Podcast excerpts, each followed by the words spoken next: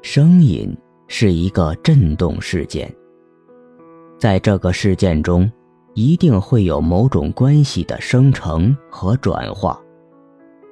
自我不再是隐藏于层层掩饰之后的那个永恒不变的所谓最真实的内核。自我是氛围的、不稳定的、不断转化的。在聆听时，我沉浸于自己创造出的瞬间里。那么，聆听中的我究竟是怎样的？通过聆听，生命才能永不停息地与周边世界发生关系，交换能量。聆听世界的声音。当我们听到一个声音或者一段音乐时，我们发生着什么？这是此书试图回答的问题。花了几年时间田野调查、素材整理、写作，我才找到一个较满意的角度和语言来讨论这个问题。那就是 “affect”，暂且把它翻译为“感受力”。什么是感受力？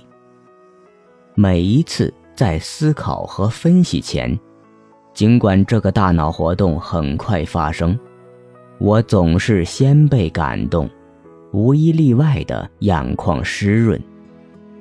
也就是说，感受力总是先于思考发生，身体总是先于情感和思想，对来自外界和内在世界的刺激产生反应。无论是声音还是感受力，都远未被语言逻辑编码。这应该值得庆幸，但这也给写作带来极大的挑战。使用感受力作为内核概念去理解声音体验，再加上书中的另一个概念——自由，就构成了本书的基本理论点组合。说来惭愧，我并不认为本书成功的破解了声音、感受力、自由的密码。对于一个人类学研究课题，时间的变化不断的影响我对这些田野素材、对这个声音文化的看法。最原初的印象和理解已被不断修改。我想。是时候应该为这项研究标上一个确切的日期，纪念2008至2012年之间我所观察和参与的声音文化，也以此为起点进行下一步工作。因此，就有了这本仍不完美的书稿。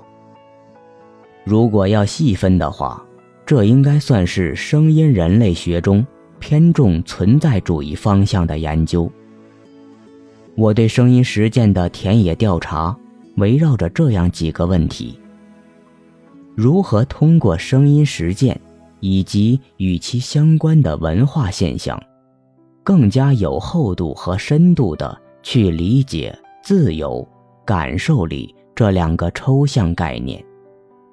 声音实践如何帮助我们解构和重建自由？